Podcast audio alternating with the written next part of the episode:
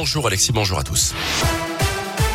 Et elle a une ce matin une bonne raison de laisser sa voiture au garage. On vous en a déjà parlé sur Radio Scoop. Désormais, les transports en commun seront gratuits le week-end à Clermont et dans l'ensemble de la métropole. Avec cette mesure, le syndicat mixte des transports en commun espère attirer un nouveau public qui n'a pas le réflexe ou les moyens financiers tout simplement d'utiliser les bus ou les trams. Le premier week-end de gratuité débute demain et ça sera comme ça tous les week-ends pendant au moins deux ans, Tiffaine Coulon.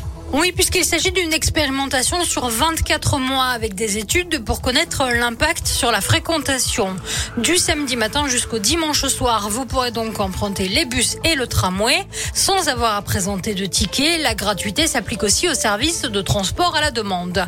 Demain, il sera donc possible, par exemple, d'aller faire des achats de Noël en centre-ville de Clermont, puis d'aller au stade Michelin soutenir l'ASM sans avoir à acheter plusieurs tickets. Pour le moment, le fonctionnement des parkings relais reste inchangé.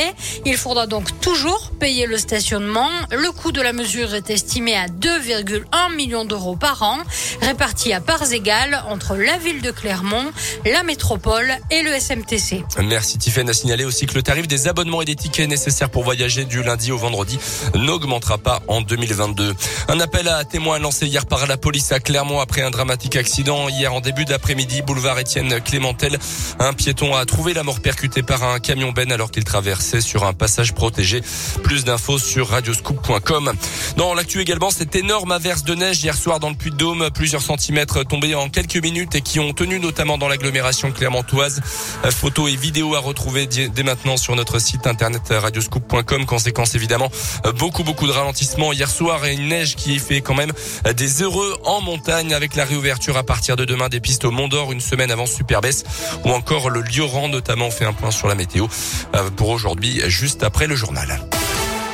Dans l'actu également, la venue de Jean Castex en Auvergne-Rhône-Alpes aujourd'hui, tout juste sorti de sa période d'isolement dû à un test Covid positif. Le Premier ministre va clôturer euh, ce matin les 90e assises nationales des départements de France qui se tiennent à Bourg-en-Bresse dans l'Ain depuis mercredi. Il prendra ensuite la direction de la métropole de Lyon pour un déplacement sur le thème de la crise sanitaire. Jean Castex qui a d'ailleurs confirmé la tenue en début de semaine prochaine lundi d'un nouveau conseil de défense sanitaire euh, pour voir s'il y a lieu de prendre des mesures supplémentaires face à la cinquième vague de l'épidémie. En rugby, cinq semaines d'absence pour le Clermontois Thomas Lavanini expulsé fin novembre avec l'Argentine lors du match en Irlande. Il s'est d'abord vu infliger une sanction de cinq matchs de suspension pourra rejouer finalement le 1er janvier pour la réception du stade toulousain du côté de la SM qui reçoit Biarritz demain après-midi. À noter les retours de Ravailly, Turia, Penaud, Lopez, Yato et Raka notamment. Et puis en probé du basket, huitième journée, la Jave reçoit son voisin Saint-Chamond, leader du championnat, ce soir à partir de 20h.